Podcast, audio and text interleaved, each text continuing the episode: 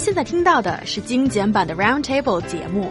想收听并下载一小时完整节目，请关注我们的微信公众账号 EZFM Roundtable，然后发送关键词“完整版”获取下载方式，或者直接下载轻松调频 App。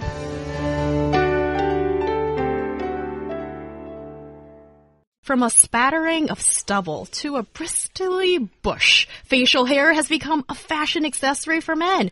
Wu Xiaobo has been known for his five o'clock shadow gentleman look, while Ben Affleck said that his stubble was a good luck charm for the Oscars. But some experts have warned that beards are nothing more than a bacterial sponge yes. So there's so so much bacteria that is just stuck Hey. in the in the beard. Hey. That Apparently. sounds like beard hater talk to me. Okay. so let's talk about hygiene then. Well, okay, so for sure, Carol Walker, a consultant uh, with the Birmingham Trichology, uh, Trichology, sorry, Trichology Center, which is the study of hair, um, said having facial hair can lead to more frequent skin infections and germs being passed to others.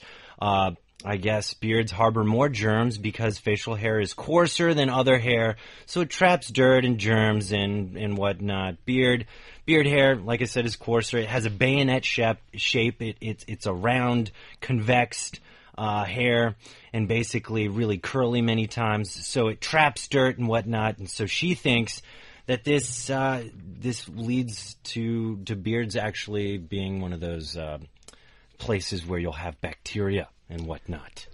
Well, I'm going to continue to be me and just be blunt. I think this is full of BS.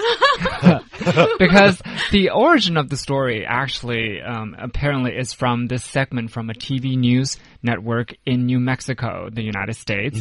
And it involved a reporter swabbing a handful of men's beards and then sending the swabs to a microbiologist in a lab. And then the reporter interviewed the mi- microbiologist uh, this particular microbiologist just identified a few of the bacteria present as enterics. And that is, they are bacteria that normally live in the intestines. And that's all. And somehow that just becomes, oh, there's pooing beards. Or beards are even worse than toilets.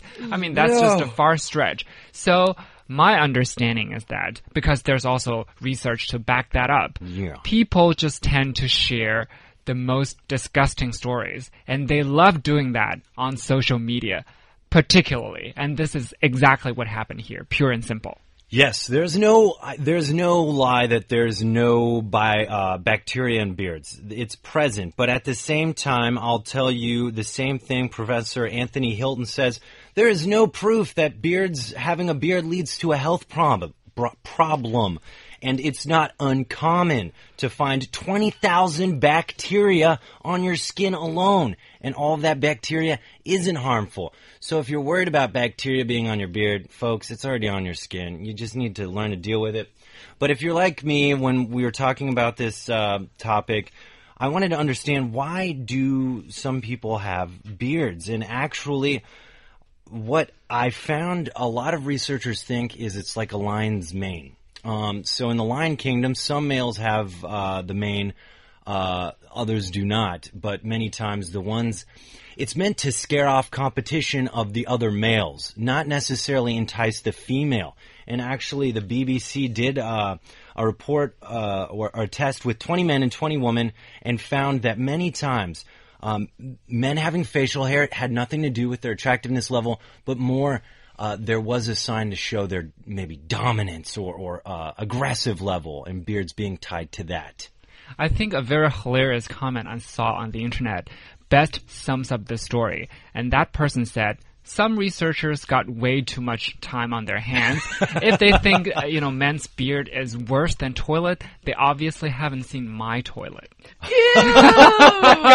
Ew! That is so disgusting. And I know men can be disgusting. And Hey. if you Hey. have a beard, please wash it. Hey. So when your girlfriend or your female or just partner gets close to you and she's not feeling a little bit afraid.